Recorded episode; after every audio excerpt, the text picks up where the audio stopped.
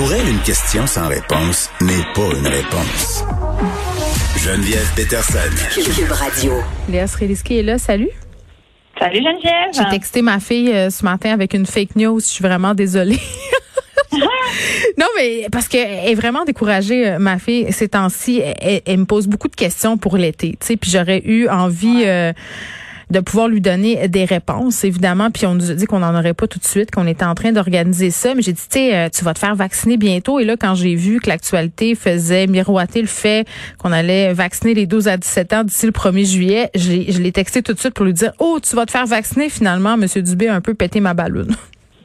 Oui, parce que finalement, euh, ben, on attend quand même les approbations de Santé Canada. Exact. hein, euh, C'est pas, c'est pas peu. euh, non, c'est ça, exact. Il y a quand même quelques paliers qu'on ne contrôle pas là-dedans. Tu beau avoir l'autorité sur tes enfants, il y a une certaine autorité que tu n'as pas.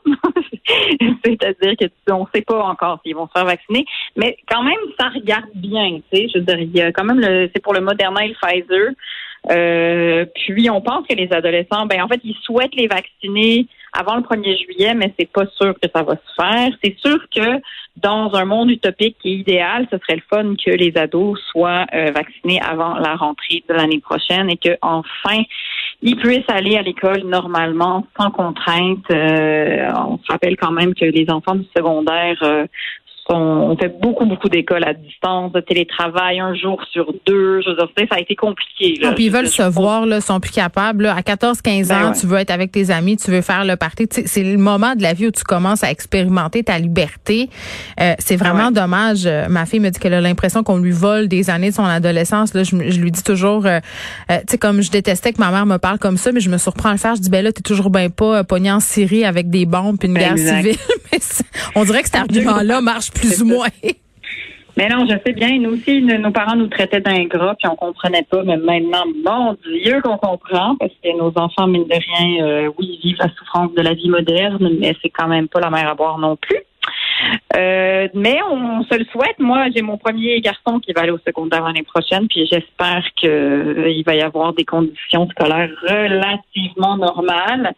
Euh, la vaccination, quand même, là, a été débridée. Nous, il semble que euh, il y a presque tout le monde en haut de 18 ans qui va pouvoir être vacciné Mhm. pendant le mois de mai. Donc, euh, c'est quand même une extrêmement bonne nouvelle. On se souvient qu'on l'a attendu longtemps, ce, ce vaccin-là. Mais Mais pour j'espère. les ados, Oui, vas-y.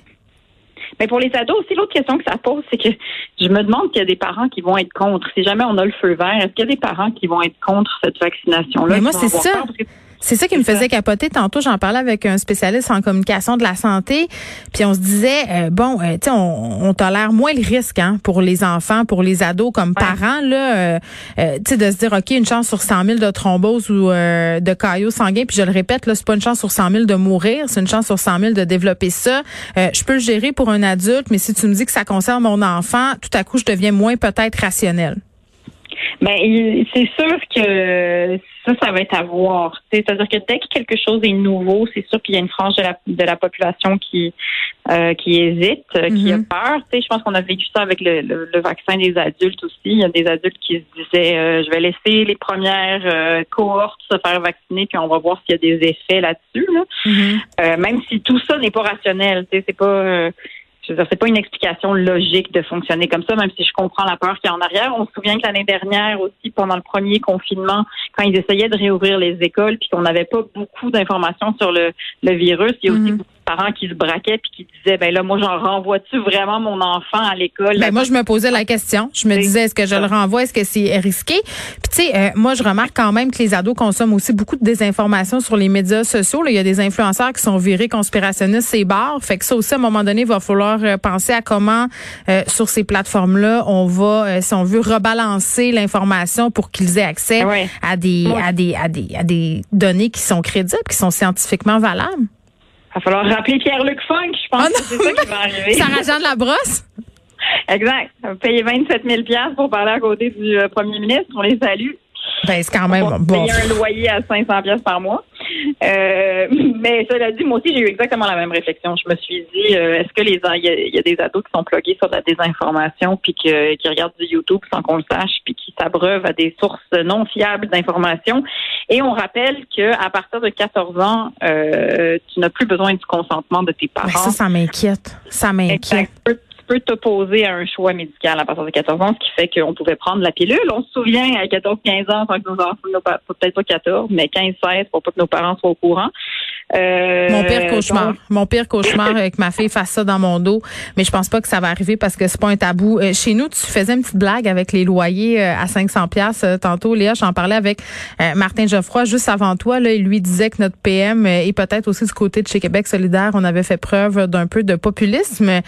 mais ça a quand même fait beaucoup jaser cette semaine. Puis il y avait comme un espèce de concours sur Twitter. Ça m'a beaucoup fait rire de personnalités publiques. Puis même plein de gens ont participé là, de dire ah ben moi en telle année je payais 500 euh, pièces euh, sur le plateau, mais ça fait de nombreuses années. Là.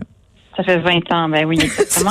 puis moi, ce qui me fait rire, puis bon, on veut pas, tu sais, le PM, il a pas dit un loyer, ça coûte 500 pièces à Montréal. Il a dit que ça partait autour de 500. On a comme monté ça en épingle un peu. Ben oui, c'est sûr que c'est très amusant de faire ça avec le premier ministre, puis après tout le monde récupère ça pour son Mais c'est divertissant.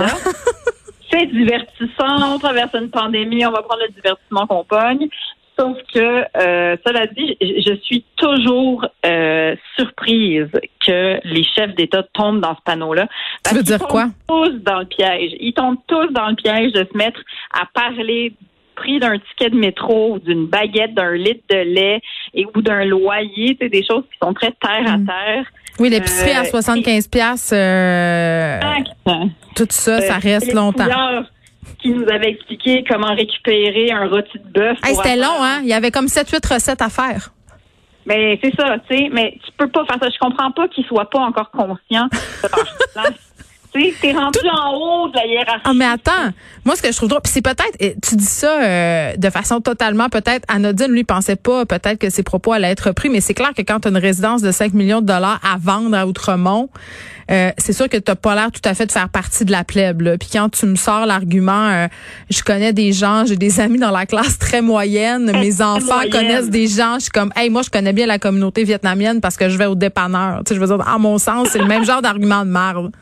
Eh oui, c'est clairement j'ai un ami noir, j'ai un ami Exactement. Un Oui, c'est ça. je connais quelqu'un homosexuel vraiment gentil, OK, je suis pas homophobe. Exact. Euh, donc, tu sais, je, trouve toujours ça un petit peu drôle, c'est-à-dire qu'il faudrait qu'il y aille tout de suite tout, tout, il faut tout le temps que tu commences toutes tes phrases comme premier ministre, comme je, suis conscient que je fais maintenant partie d'une classe euh, aisée. Mais ça serait lourd un peu, non? Tu sais, je veux dire, à un moment donné.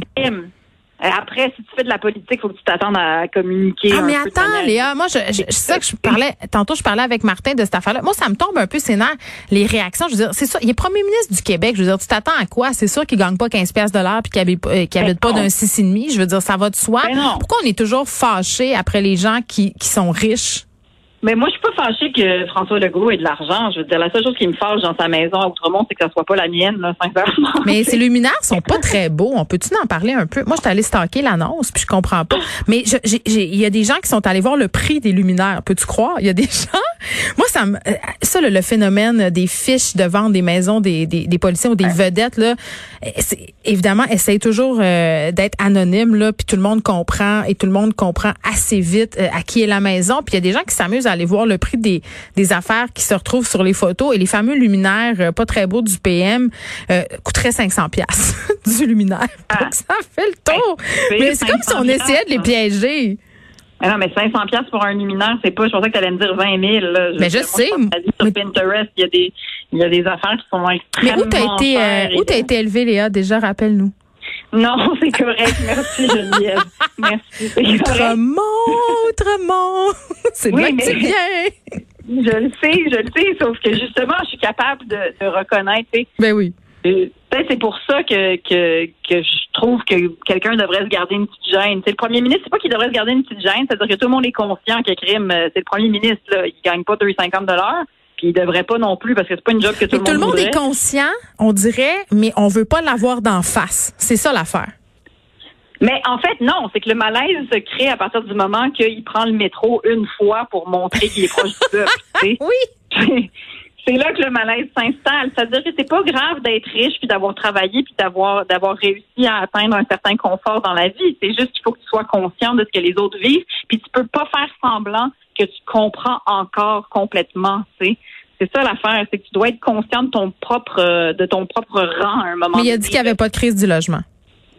Mais c'est puis c'est là l'autre où est-ce qu'on l'autre scandale, c'est ça, c'est qu'après non seulement il peut pas être conscient, mais c'est qu'en plus il nie la réalité économique de des gens qui souffrent. Et ça aussi c'est grave. Là. Ça aussi, c'est grave. Il y a mon ami Louis T, l'humoriste, qui a fait la, une très bonne blague. On va se rajouter un défi. On va essayer de faire prononcer crise de logement systémique à François Legault. C'est vrai, j'étais à son euh, podcast hier, puis on en, on en a parlé euh, de, ce fameux, de ce fameux, 500 pièces là qui a vraiment euh, mal passé. Puis Monsieur Legault qui était un peu insulté. Merci Léa. Ça me fait plaisir. À bientôt Geneviève. Bon week-end.